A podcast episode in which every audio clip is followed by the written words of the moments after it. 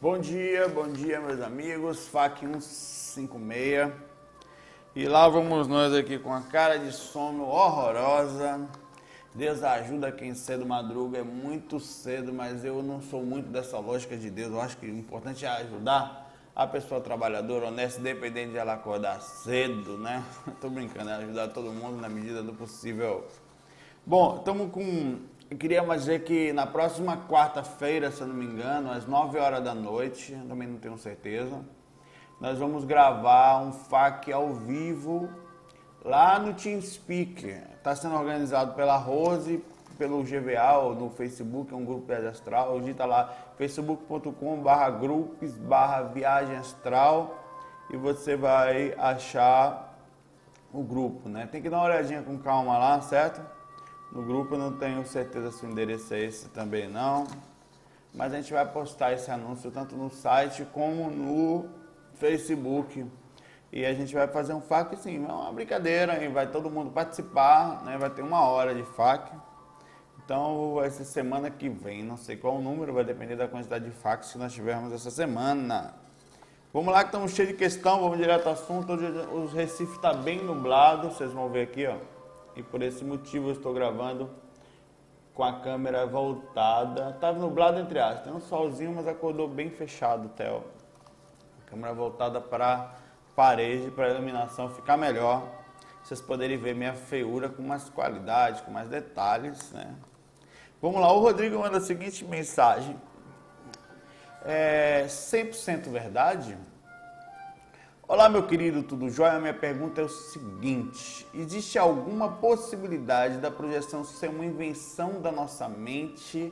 Poderia, por favor, discorrer sobre o assunto? Bom, eu parei aqui para fazer essa pergunta. Ele tem uma outra aqui, ó. Tem a possibilidade? Tem. Eu posso ser um. É sério, não. Ó, eu não estou sacaneando, não.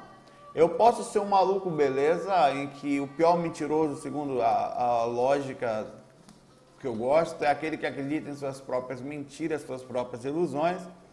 E está, por exemplo, assim como muitos religiosos estão cada um nos seus lugares, nos seus projetos de vida, nas suas igrejas, pregando um monte de informações, tem informações esotéricas também por aí. Podem estar muitos desses iludidos, posso eu estar iludido, pode você estar iludido nessa. Como é que você questiona a sua vida? É a pergunta que eu lhe faço. Agora, o fato de eu lhe falar agora, eu tenho certeza, certeza da projeção astral, não vai mudar em nada a sua crença, ou deveria não mudar, eu penso, porque você precisa ter suas próprias vivências, suas próprias experiências, ver por si só. Uma coisa eu lhe garanto, certo? E não é a certeza da, da projeção, não. É que faz muita diferença aquilo que você lê e acredita, aquilo que você assiste agora no consultório falando e acreditar, e naquilo que você vivencia. Olha só, tem muita gente que vai para a igreja, sente o Espírito Santo, sente a presença de uma coisa e, e se entrega a Jesus. Ela está sentindo alguma coisa? Tá, ela está sentindo uma energia do mentor dela, provavelmente, ou de alguma egrégora, alguma, algum, algum movimento energético que faz com que eles se sintonizem. Está sentindo, mas ainda é muito menor, por mais que algumas pessoas falem que seja incomparável, que a sensação da projeção astral. Eu já estive, conheço várias pessoas, estive várias vezes, inclusive pessoas da própria família em igrejas. A sensação da crença é necessária, da fé cega, do seguir sem saber direito o que é, se não está palpável, só faço sentir e aquilo me dá uma felicidade. Como eu não tenho muito, então aquilo se torna tudo. Eu estou falando de uma coisa muito palpável, concreta, em que você está vendo por si só, em que você vê seu corpo deitado diariamente. Por mais que aquilo seja uma puta, desculpa o termo, de uma ilusão. É uma ilusão muito bem feita, é uma, é uma coisa muito bem estruturada, sabe? É, um, é talvez uma maior, digamos, se existe enganação, se não é 100% verdade, é a maior enganação que eu já vi que o cérebro possa fazer até agora. Porque você não depende de nada. É, é uma perfeição, às vezes, maior do que essa aqui que eu estou desperto agora. Então, eu poderia fazer a comparação assim: se a projeção astral é uma, não é 100% verdade, eu não sei se aqui é verdade agora, sabe? Porque eu estou mais lúcido lá do que aqui. Então aqui pode ser uma mentira agora. Pode, né? Se você parar para pensar na filosoficamente o que é verdade ou não, isso aqui para mim, em alguns momentos, torna-se menos real no aspecto consciencial do que em momentos que eu estou fora do corpo. Então a gente tem que ensinar. Agora, vai ter suas experiências, não dependa de opiniões, senão você vai sempre ficar no campo da crença. E acredite, crer sem razão, confiar sem uma base, sem uma lógica, não é o melhor caminho. Por mais que algumas pessoas digam que seja. É uma outra pergunta. Faço as técnicas todos os dias e ainda não consegui me projetar conscientemente. Mas ontem eu tive um sonho, acho que eu estava lúcido. Aí no meio do sonho, um velho com um tridente olhou para mim. Foi Poseidon. Tô brincando. E o, o tridente tem uma monte de visão, viu? É, um secretismo, né? Há um, uma visão espiritual também. Que eu foi lúcido, no meio do sonho, velho, tá? olhou para mim, o nome do meu avô que já morreu, e falou o nome do meu avô que já morreu. E veio na minha direção em frações de segundos e eu me senti como se estivesse tentando entrar no meu corpo, se acoplando em mim. Eu senti uma energia forte, como se fosse um EV, fiquei com medo e tentei resistir por alguns minutos, mas desisti e relaxei. Depois disso, acordei com a sensação estranha no corpo. Será que foi um pesadelo, projeção ou assédio? Pode ter sido uma projeção com a consciência não muito alta. É difícil dizer se foi assédio ou não, porque vai depender muito do, das intenções. Pode ter sido pelo fato de que há espíritos bons que utilizam é, algumas determinadas visões, por exemplo, você vai encontrar orixás, que são espíritos que estão no mundo espiritual é, que se formam, aparecem na presença de, de sereias, de, de, de, da presença de Obaluaê, de Omulu, que é aquela cheia de palha no corpo, é, que aparecem como a visão de um Exu, que em alguns casos eles usam tipo um tridente, por isso que criou-se a visão ligada ao diabo, inclusive a própria igreja utilizou isso por causa de alguns preconceitos e algumas ligações culturais antigas, né, disso. É, pode ter um monte de coisa. Agora, eles podem, pode ter sido um cara que, um mentor que utiliza essa forma, pode ser um espírito mesmo que, não tenha neutro, que determinado a fazer alguma determinada coisa em você, às vezes uma ajuda, ou mesmo é, um, uma intervenção de algum tipo. E não sei, é muito difícil dizer o que é. Interpretação de projeção de sonhos, nem Freud era tão perfeito assim, né? A gente dá uma é difícil, uma coisa muito pessoal. Você tem que fazer aí a ligação, saber exatamente o que era. O Henrique manda a seguinte questão: controle do EV depois de instalado. Saulo, você pode passar algumas dicas de como manter o EV depois de instalado? Eu tenho perdido muitas experiências nessa hora. Está difícil guardar o processo de transe se completar. O, o, coração dispara é automático, e às vezes o EV que se instala é bem fraquinho e dura pouco, porque ele chega em diferentes intensidades. Nós somos capazes de controlar a intensidade dele?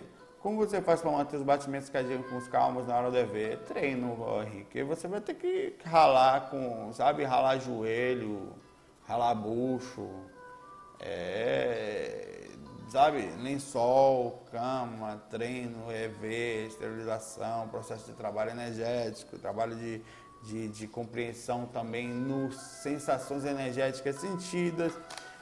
Ah, o coração dispara pelo quê? Você ainda não dominou o aspecto da calma interna desse momento, em que você começa a sentir as energias, não sabem direito quais são, Aí essa ansiedade com mistura de medo passam as sensações para o corpo que começa, o seu coração acelera, é porque está sendo transmitido de uma forma muito intensa essa informação ao corpo físico, que começa a liberar adrenalina, começa a liberar todo o processo hormonal do medo, né? E com isso você perde a projeção e automaticamente o seu estado vibracional também vai ser modificado, vai ter reação. Você precisa de um bom relaxamento físico e mental para uma boa projeção. Uma das técnicas é saber relaxar. Saber relaxar não é só fisicamente, é mentalmente. Então isso aí é treino, esse convívio com si mesmo, essa forma como atravessar a rua as primeiras vezes. A criança tem dificuldade, ela não tem segurança, ela sabe, tem aquela informação que o pai fala, vá pelo sinal, cuidado, então ele não sabe administrar a teoria com a prática, o que foi falado, do como vai ser. Então isso aí ele vai aprendendo, ele vai controlando melhor o processo com o convívio. E você precisa conviver com o assunto, né? Vai ser assim mesmo. Ó, o nosso amigo Francisco Gomes manda uma mensagem. Relacionamentos no astral. Oi, Saulo, tudo bom? Tá. Seguinte, eu tenho muita curiosidade de saber como funcionam e se é que existem os relacionamentos amorosos no astral. São os mesmos moldes como aqui, são duradouros, existe promessa de fidelidade recíproca, aqui muitas vezes é descumprida, né? Ele dá risada. Existem ciúmes? É verdade. É, isso é, grande abraço, continue firme na sua jornada tal. Ó, sim, existem, é, só que é o seguinte, o relacionamento no astral é diferente daqui. Isso é muito interessante. O que eu quero lhe falar, o Henrique, Henrique não, rapaz, é o, é o Francisco Gomes. É que, digamos que uma vez você é encarnado, e, vo, e, e você tenha, digamos assim, um parceiro ou uma parceira no mundo espiritual, alguém, um espírito independente de sexo, em que você não é que se relacione sexualmente, não é isso, até porque no mundo espiritual o prazer sexual ele existe, só que ele não chega aos pés da sensação interna da presença da pessoa que você ama. A intensa alegria, a intensa emoção, felicidade, transfere um prazer incomparavelmente, né, infinitamente maior do que qualquer coisa que nós poderíamos falar físico. O maior dos orgasmos ele se torna uma poeira levada ao vento, né, um grãozinho de areia no meio de toda a imensidão do universo sem graça, sem, sem comparação, é só um detalhezinho, como pegar na mão. Os hormônios não fazem o mesmo efeito no mundo espiritual, porque não há o hormônio sexual específico como o testosterona e o estrogênio, no que fazem os moldes mais dos equilíbrios que nós chamaremos de prazer aqui, instinto, né? Então lá você não tem esse efeito, tem só uma repercussão psicológica os hormônios não trabalham especificamente para isso, até porque não há necessidade.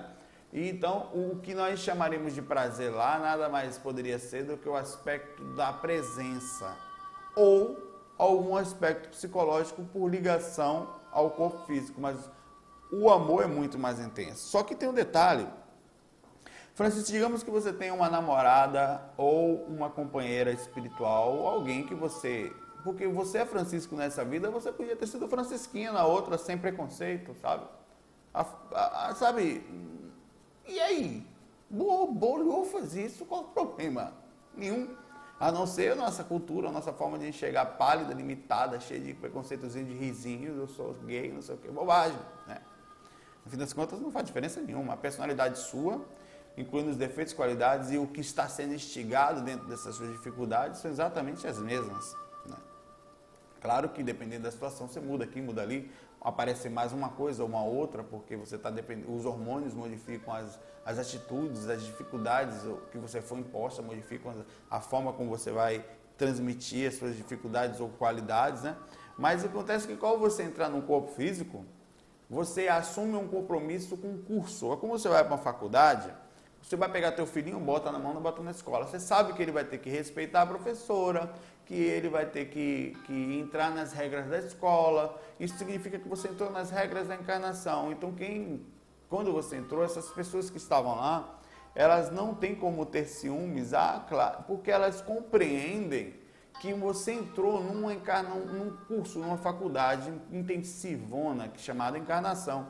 E com isso você vai casar, vai ter filhos, vai ter pessoas. Só que a ligação sua pode até ter sido muito grande com uma pessoa encarnada, mas digamos que você só vai conhecer essa pessoa nessa vida, vai ter filho com ela por 60 anos, 70 anos, 80 anos, isso se forem juntos tanto tempo que está difícil hoje em dia, né? E, e, aquilo não chega aos pés de 2, 3, 4, 20 mil anos que você anda perto daquelas criaturas ou daquela específica criatura, que ele é seu amigo, às vezes é um mentor, que está no mundo espiritual. Então, a ligação intensa que você tem com alguns espíritos com, não chega aos pés da ligação que você tem com seus pais, às vezes, com alguém que está do seu lado, com um filho. Pode até chegar, não estou dizendo que não tenha, sabe? Pode, a pessoa pode estar encarnada com você. Pode. Mas pode ser que você tenha algumas pessoas. Então, como funciona? Dá para ter um relacionamento em que você vai ser dessa pessoa e vai ser espiritualmente? Não dá, cara. Porque no momento você não pode se cobrar. Ah, mas eu sinto isso. Mas será que é verdade? Sabe? Pode até ser que seja. Mas uma vez na reencarnação, qual o problema do sexo? Qual o problema de nós amarmos outras pessoas, sabe? Nós vivemos numa cultura em que somos escravos da nossa própria capacidade cultural, mental, de observação. O amor é uma coisa muito maior, o amor não é sexual. Por exemplo, o verdadeiro amor é o que você tem pela sua mãe, é o que a mãe tem pelo você e tem pelo seu irmão também. Qual é o problema a sua mãe amar você e amar o seu irmão? Inclusive é bonito, tem amor para todos. O grande detalhe é que o sexo ele faz essa desgrama, é minha, só eu como sabe? Só eu, só eu nheco, nheco. Aí fica um aspecto totalmente travado de propriedade do amor, que não existe isso. O amor é uma coisa muito forte, inclusive esse amor que é meu, não sei o que, quando acaba também sai do zero pro, do 100 para zero em um dia. O que era ser hoje, amanhã nem é mais nada, vira inimigo, nem se fala mais. O amor verdadeiro de verdade mesmo é o da mãe por um filho, da mãe pura, digo, né? O normal, que tem por vários filhos e para sempre. Ah, o filho separa, o filho não sei o que, vai para uma, vai para outra, vai para outra, vai para uma, e a mãe está sempre ali perto, morre, vai para o outro lado, ele encosta, o amor continua por vários. Não existe ciúme porque tem amor por vários, então esse é o amor. Esse é o amor espiritual, inclusive em que você pode amar muitas pessoas sem ciúme, em que você, sabe, compreende. Qualquer coisa fora disso é só convenção temporária ou aspecto cultural que vai passar e vamos avançar. Né? Então você quer me falar então que no, o certo seria nós amarmos a todos? Sim, com certeza. Qual o problema? Contanto que você não venha com aquela visão, é meu, é sexo, não sei o que, é beijo, essa posse besta, absurda, que faz parte da nossa consciência atual. No fim das contas é bobona, né? Nossa, é minha, só eu que pego ali. Se pe... Nem olhe, hein? Nem olhe. Isso é um absurdo. Isso vai ser uma coisa tão absurda no futuro como algumas coisas estão sendo hoje em dia que não eram há tempo atrás, como preconceitos e tal.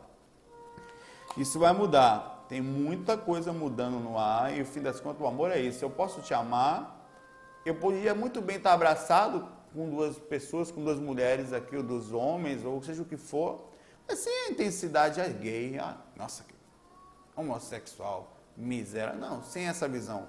Um amor de verdade, só que nós ainda, eu e você, nesse nível de consciência, principalmente nessa imposição de bagagem social que nós vivemos, nós não vamos conseguir ter isso.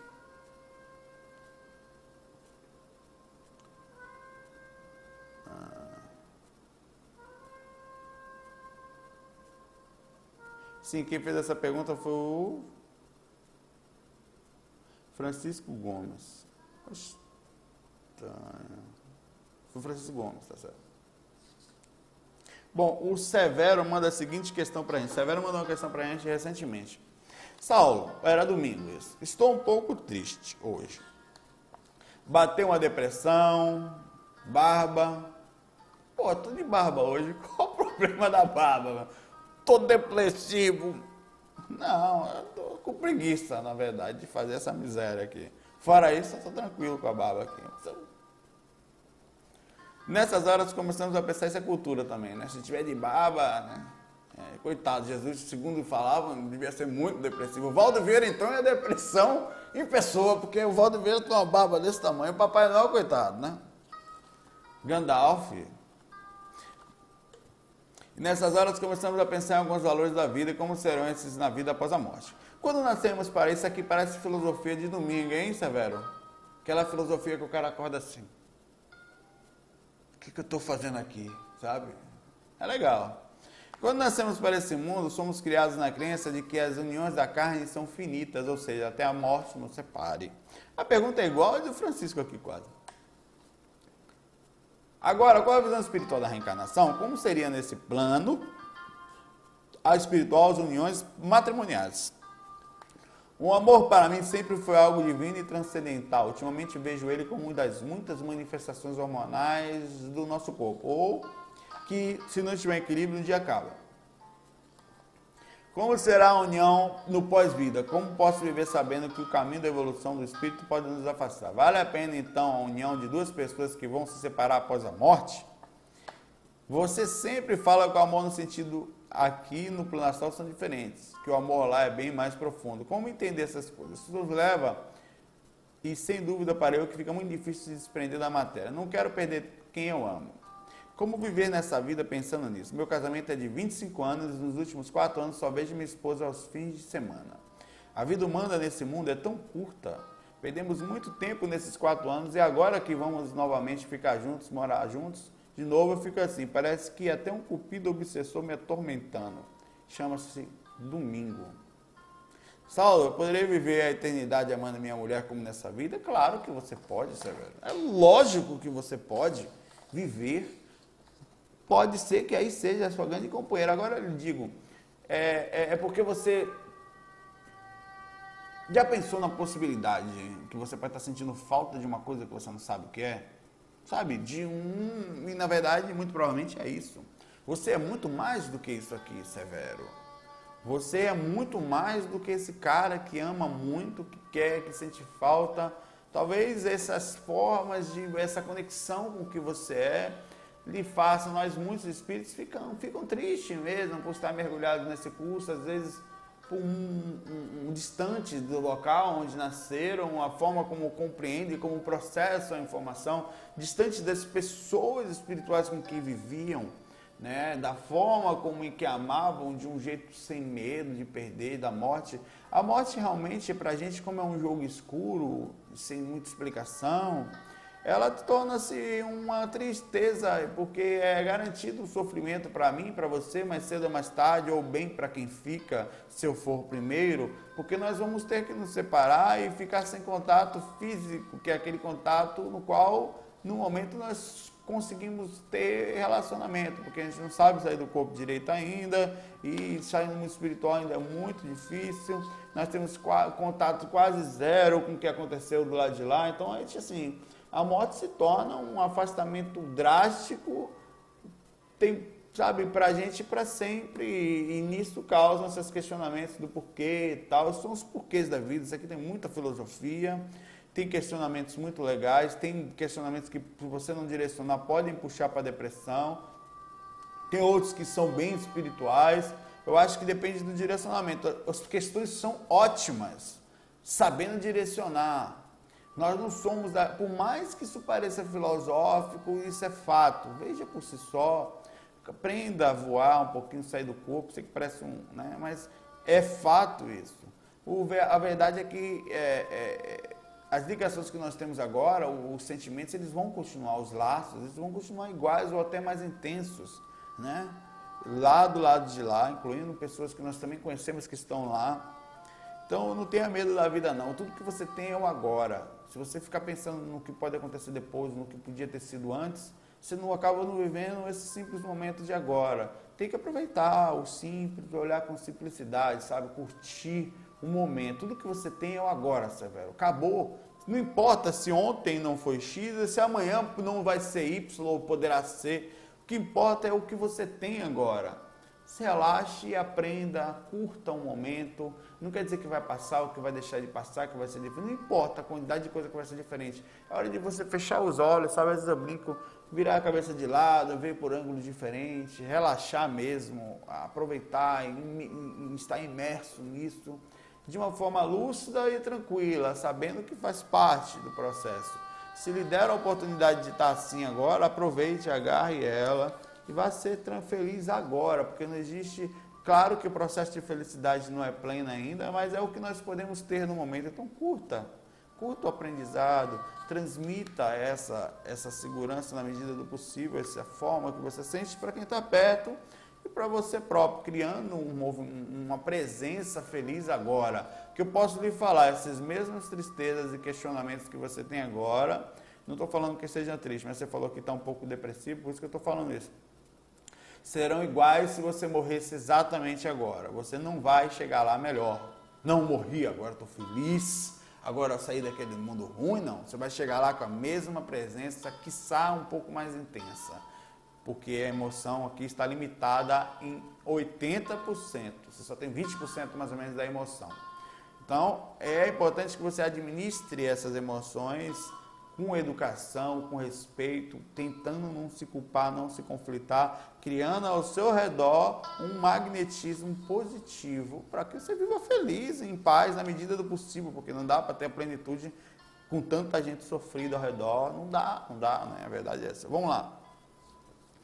O Edmore mandou essa questão pelo Facebook. Bom dia, gostaria de quero contar uma pequena história e algumas perguntas. Tem uma amiga que sofre aversão sexual. É um distúrbio que a pessoa sente total repulsa para o sexo, sente nojo só de pensar. Se você parar para pensar, o sexo é absurdamente nojento. Nós aqui, pelo instinto, teremos ir lá para ir para frente e para trás, e para frente e para trás, fica tudo melado, depois a gente sai fica cansado. Meu, se você olhar o sexo de forma crua e nua, cachorro se gruda na rua. A gente, quando vamos nos encostar, vamos poc, poc, poc, poc, poc e tal. Daqui a pouco sai, sabe? Para quê? Para nascer menino. Só que realmente tem cheiros específicos, tem coisas, tem fluidos e tal. Se você parar para pensar, o sexo por si só é meu. Se você tira todo o hormônio, toda a emoção instintiva, vai para o mundo espiritual, digamos que você seja livre, só a parte mental e observa, você compreende pelo aspecto de uma flor que tem tal, não sei o quê, da vida, da, mas você fica imune àquilo, aquilo não te acessa. Tem uma certa lógica. Vamos continuar. Pois bem, ela sempre tentou combater esse distúrbio, inclusive indo a médico, psicólogo, mas algum tempo atrás ela fez uma consulta em um centro de Umbanda com uma cabocla, e essa cabocla disse, cabocla não, cabocla disse que ela não precisava de sexo nessa vida, que eles não tinham, que ela não tinha nascido para isso, enfim, depois disso, ela abandonou os médicos e passou a seguir a orientação dessa cabocla. Pergunta a você. Sendo a energia sexual a energia mais forte que temos, ela é forte porque é um chakra que instintivamente no ser humano, ele é um chakra que é, nós nos movemos pela fome e pelo sexo. Se não tiver mais nada para você pensar, se você tiver na dificuldade, você comer, você vai ter fome. Se você come, se você não tem muita instrução, com certeza o sexo vai estar lá com você, independente da quantidade de conhecimento que você tem. Então é uma coisa básica, né? Mas não quer dizer que todas as pessoas sigam exatamente esse caminho. Tem exceções. É, você acha possível que um ser humano nasça sem essa energia? O que você acha da resposta que acabou que ela deu para ela? Tentei conversar com ela sobre isso, mas ela não quis nem me ouvir. O pior é que ela sente seu corpo todas as repercussões de que tem bloqueio nos chakras mais baixos. Ó, lembrando que eu estou no trabalho, alguém pode me chamar a qualquer momento eu preciso parar, certo? Ainda é bem cedo, ainda vai dar 8. Deixa eu ver que horas são agora. Agora são 8 e 8, já está na hora de eu voltar. Vamos lá. Que tem bloqueio no chakra, prisão de ventre, problemas na bexiga, rins, depressão, para citar alguns. A própria depressão, ela pode mostrar já uma baixa, realmente, é, desequilíbrio hormonal que rola. Isso pode causar, sim, vontade ou zero de sexual. Normal até, viu? Enfim, gostaria que você comentasse sobre isso, pois eu acho um completo absurdo ser humano nascer e não desfrutar dessa energia. Eu não acho que seja um completo absurdo. Não é normal, digamos assim. Normal também não, não é comum pelo que nós vemos, né? Talvez seja karma, ele fala aqui. Obrigado, já, ó.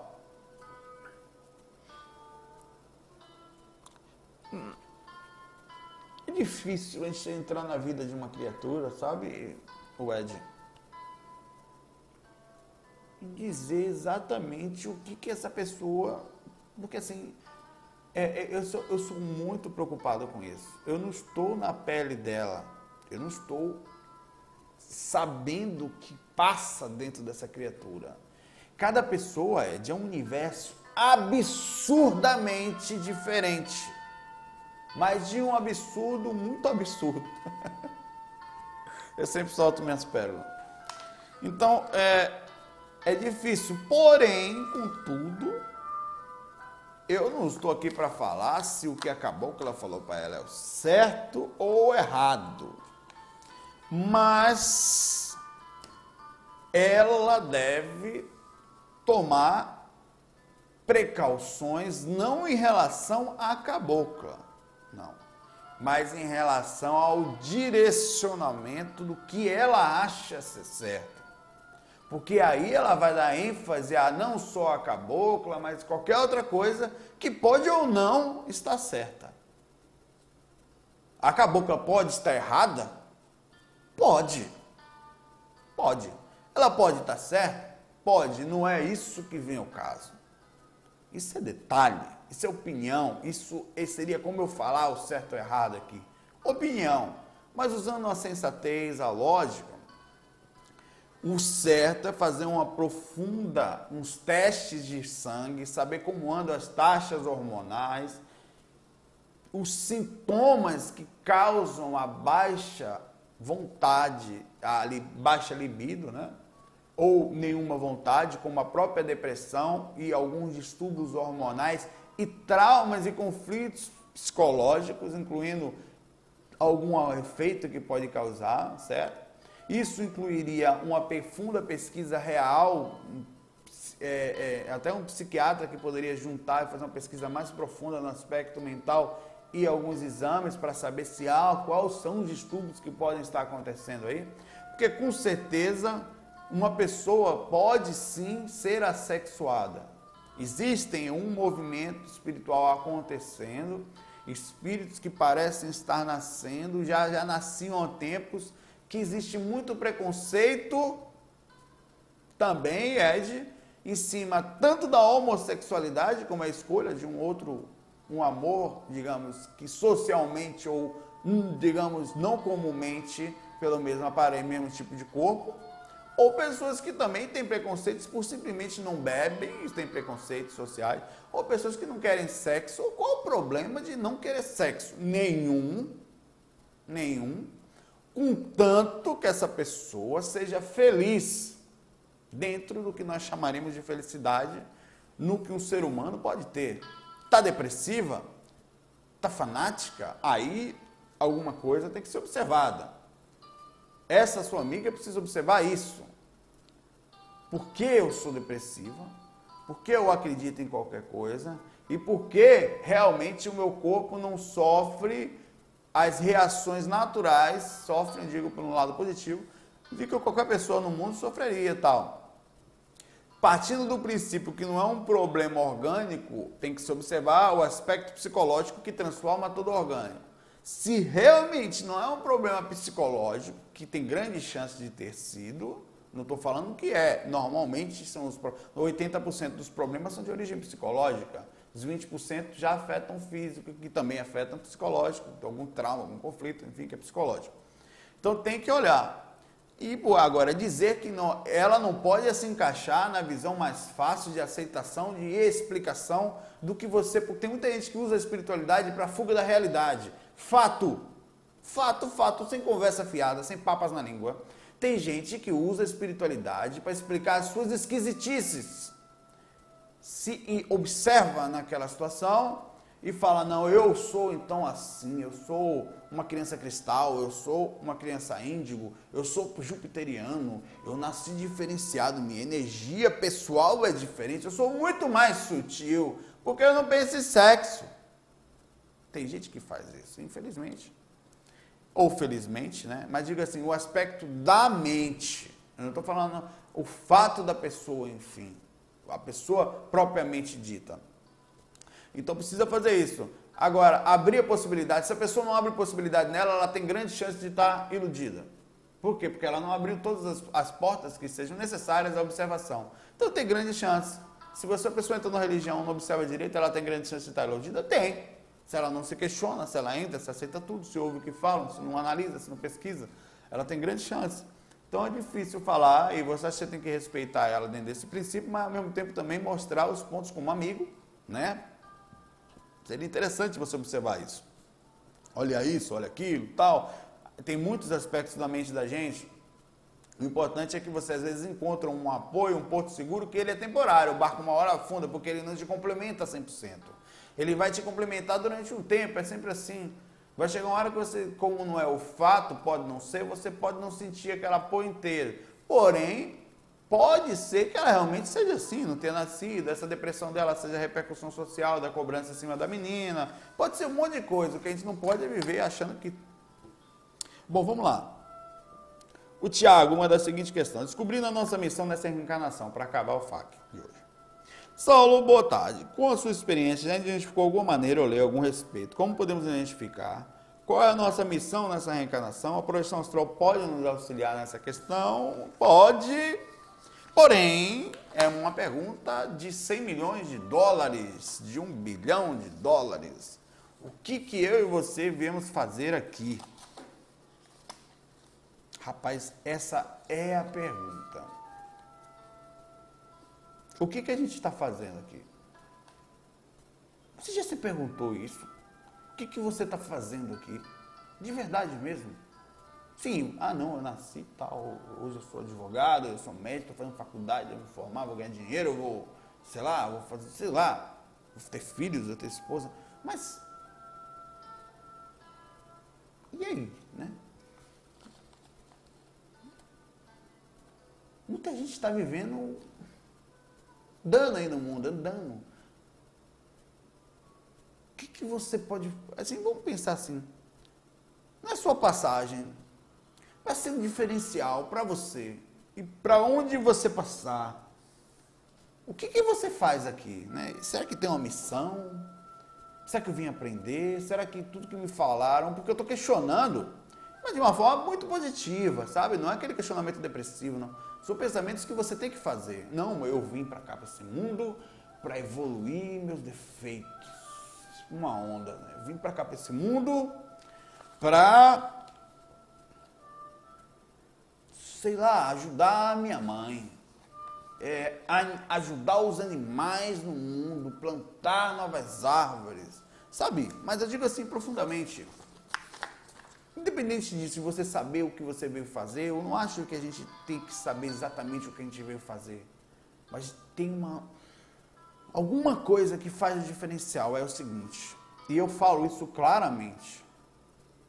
Eu prefiro, Saulo, viver pouco, não é desequilibrado, não é isso, mas tendo uma vida em que eu me sinta nos poucos tempos útil fazendo o meu melhor. Às vezes o meu melhor não é o seu melhor, em pontos diferentes, em coisas que nós façamos. Dando o melhor que eu posso dar naquilo que eu estou fazendo, sabe? É assim, é o que eu tento fazer. Não consigo, tem um monte de coisa que a gente não consegue, mas é o que dá para fazer. É ser um, um, um vencedor interno, mas não você me olhando como vencedor. Sabe? É fazer assim, cara, eu estou passando por aqui. O fato é que eu não sei se eu, falando Saulo agora, se eu nasci para fazer fac, se eu nasci para sair do corpo, se é a missão ajudar as pessoas a saírem do corpo. Não sei. É, eu, ninguém chegou para mim fora do corpo falou. Já, já tiveram, algumas pessoas chegaram para mim que perguntaram pelo Wagner Borges, já tive projetado com ele, quando você vai começar? Eu falei, começar o quê? Né? Era a divulgação. Então, existia um pré, um pré, não, um pré-planejamento sobre a divulgação desse assunto que eu estou fazendo. Mas, é, acho que o principal objetivo, mas sendo claro, eu, Saulo, falando, estava questionando antes, agora estou falando o que eu penso, né? Diferente. Eu, eu, às vezes, quando eu questiono, eu saio mesmo só da minha visão, eu tento abrir possibilidades para você conseguir chegar mesmo. É, a administração do que eu sou, para mim. De nada adianta um bilhão de FAQ ou todas as informações teóricas se eu não consigo administrar o que eu tenho com o que está me chegando. Chegando, controle emocional. Para mim, o controle emocional por mais que a gente tenha que ler, continuar estudando, adquirindo conhecimento, intelectualidade, melhora nisso aí, é mais importante do que o aprendizado intelectual. E olha que o controle emocional é um atributo da inteligência, né? É como se estivesse fazendo a divisão aí, mas é a mesma coisa. Eu penso assim, para mim é mais importante eu me manter equilibrado do que ler um bilhão de livros. Tem gente que gosta de ler um bilhão de livros e não administra nada. Acho que talvez seja o equilíbrio disso trazer conhecimento de fora, administrando com o que eu já tenho, tentando não conflitar, abrindo possibilidade quer pegar meu interior, bota pro lado aqui. Tem razão? Tem não sei que, não. Tira. Sabe? Ah, não, tem, traz. Essa para mim é a parte mais importante dessa vida. É conseguir conversar com todos os tipos de mentes sem me conflitar. Bom, é isso, né? Difícil, tu não trabalha aqui, eu ouço uns barulhos lá, às vezes eu fico com medo de alguém entrar na sala aqui. Mas eu estou ficando por aqui, viu pessoal? Eu acho que está vendo gente aí até. Um bom dia para vocês, fiquem com Deus, um bom, um, um, um Buda, com Krishna, com, com a sua consciência, a gente se fala.